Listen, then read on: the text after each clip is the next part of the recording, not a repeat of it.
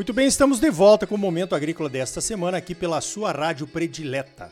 O patrocínio é do Sistema Famato Senar, Sistema Sindical Forte e Agropecuária Próspera. Agropecuária Próspera, Brasil crescendo. Sistema Famato Senar e Sindicatos Rurais, fortalecendo o nosso produtor através de uma representação de qualidade e engajada com as bases.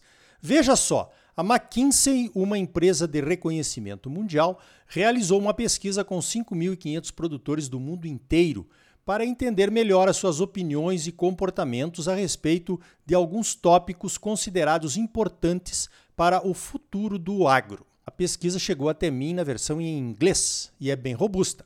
Foram entrevistados 5.500 produtores de sete regiões do mundo e coletadas aproximadamente 1 milhão e 500 mil respostas e dados em cinco temas principais. O primeiro tema foi a vontade de inovar, mesmo com as incertezas macro do mundo. O segundo foram os tipos de canais preferidos para compras e vendas e a adoção de ferramentas comerciais digitais. Em terceiro, o crescimento dos meios digitais de pagamentos e de financiamentos. Em quarto, o crescimento das empresas de tecnologia agrícola que auxiliam nos sistemas de gestão, além do tradicional. E, finalmente, o grande espaço ainda existente para a adoção de práticas mais sustentáveis nas propriedades. Então, vamos trazer para vocês algumas das tendências mundiais que a pesquisa mostrou nessas cinco frentes. No primeiro tema sobre inovação, 70% dos produtores entrevistados esperam que os lucros continuem estáveis ou até aumentem nos próximos anos.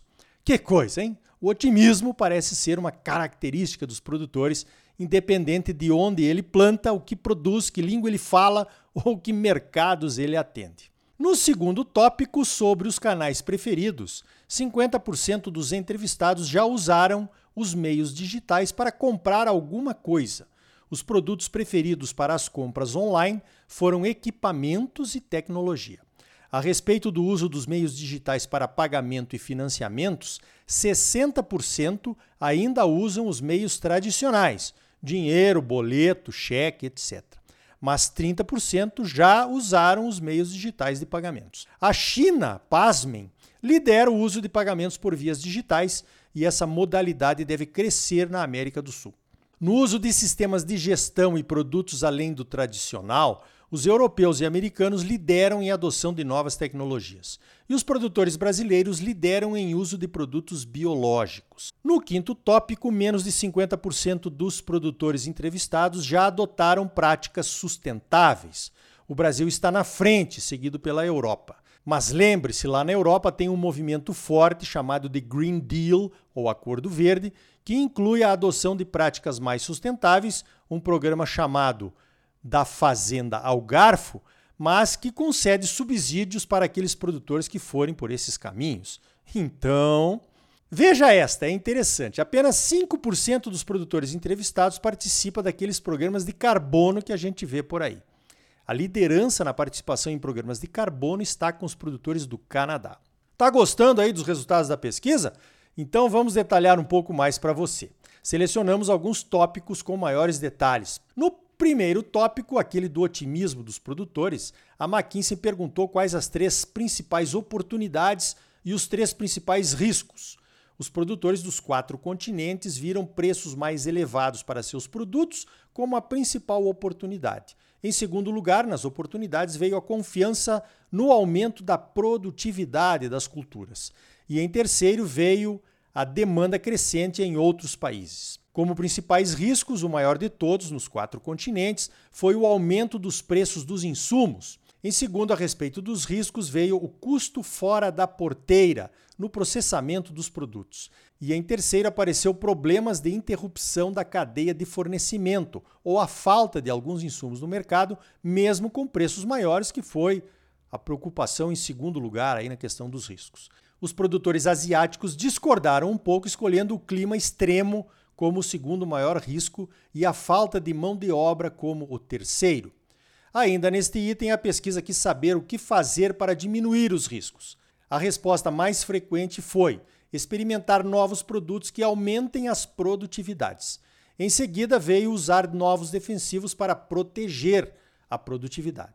No segundo item, o uso de canais alternativos para comercialização 53% dos americanos e canadenses já usaram canais digitais para comprar ao menos um produto. 66% dos argentinos e dos brasileiros também. Então, estamos na frente. 54% dos europeus e apenas 20% dos produtores asiáticos já usaram os meios digitais.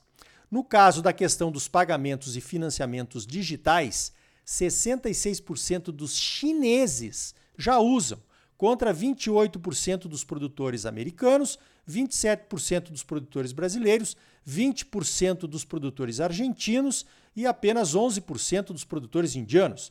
A média mundial na questão de pagamentos e financiamentos digitais ficou em 30%.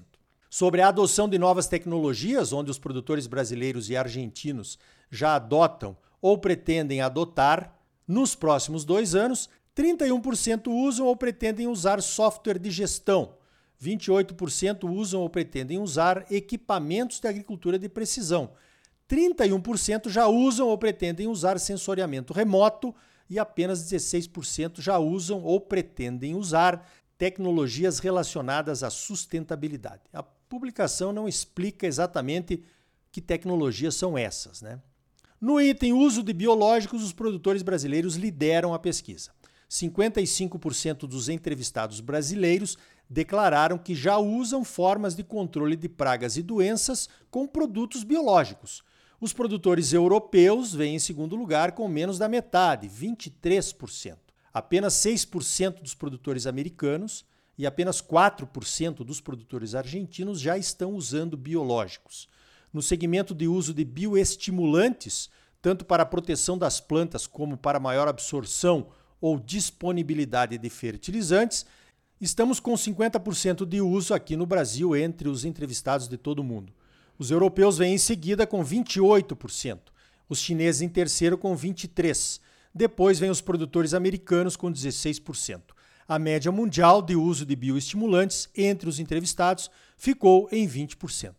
Ainda dentro do item de biológicos, a pesquisa incluiu uma pergunta sobre o uso de biofertilizantes. 30% dos brasileiros responderam que sim, estão usando ou vão usar, na frente de 25% dos usuários europeus, 22% dos chineses, 12% dos americanos e 6% apenas dos produtores argentinos. Por fim, chegamos nas perguntas sobre sustentabilidade. A pergunta geral foi sobre o nível de adoção das seguintes tecnologias: plantio direto ou cultivo mínimo, plantas de cobertura e aplicação de fertilizantes em taxa variável. Vamos lá então? No plantio direto, 83% dos produtores brasileiros declararam que já usam. Em seguida vem os canadenses, com 69%, seguido dos europeus, com 67%. 60% dos entrevistados americanos usam plantio direto ou cultivo mínimo. Na Índia e na China, a adoção é bem menor. Na Índia é 11% e na China 9%. No quesito uso de plantas de cobertura, os europeus estão na frente, com 82% já usando, contra 59% dos produtores brasileiros entrevistados. Os americanos vêm em quarto lugar, com 50%, atrás dos chineses, que vêm com 53%. Na Índia, apenas 8% dos entrevistados usam plantas de cobertura no sistema de produção. Sobre a aplicação de fertilizantes em taxa variável, os produtores brasileiros aparecem com 51% e os americanos com 50%. Depois vem os europeus em terceiro lugar com 37%. A média mundial de adoção de adubação em taxa variável entre os entrevistados de todos os países foi de 34%. Tem mais uma interessante aqui sobre os programas de carbono. A média mundial entre os entrevistados ficou em apenas 5%. Nenhum país se sobressaiu. O que chamou a minha atenção foi que 40% dos produtores entrevistados declararam que nunca ouviram falar sobre esse assunto. Entre os entrevistados brasileiros, 26% nunca ouviram falar e 63% não planeja entrar em programas de carbono ou de baixo carbono nos próximos dois anos. Pois então, em função dos meus relacionamentos através do Momento Agrícola, da CNA, do SESB e muitos mais, eu fico sabendo de vários programas de carbono, alguns mais avançados, outros ainda embrionários, muitos ainda em gestação, mas sei de poucos produtores que já utilizam.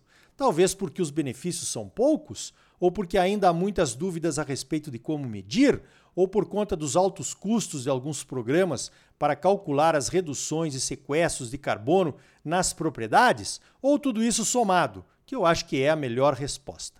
Então tá aí, gostou da pesquisa da McKinsey? Eu gostei. Mostra que estamos na liderança do que se chama hoje de agricultura mais sustentável. E ainda vamos evoluir muito mais. Então tá aí, você é sempre muito bem informado, ligado aqui no Momento Agrícola. Sistema Sindical Forte e Agropecuária Próspera. Sistema Famato Senar. Trabalhando para aprimorar conhecimentos, melhorar vidas e garantir uma produção agropecuária mais sustentável e mais lucrativa para os produtores associados. E um Brasil melhor para todos nós. Por hoje vamos ficando por aqui. Então até a semana que vem com mais um Momento Agrícola Mato Grosso para você. Até lá!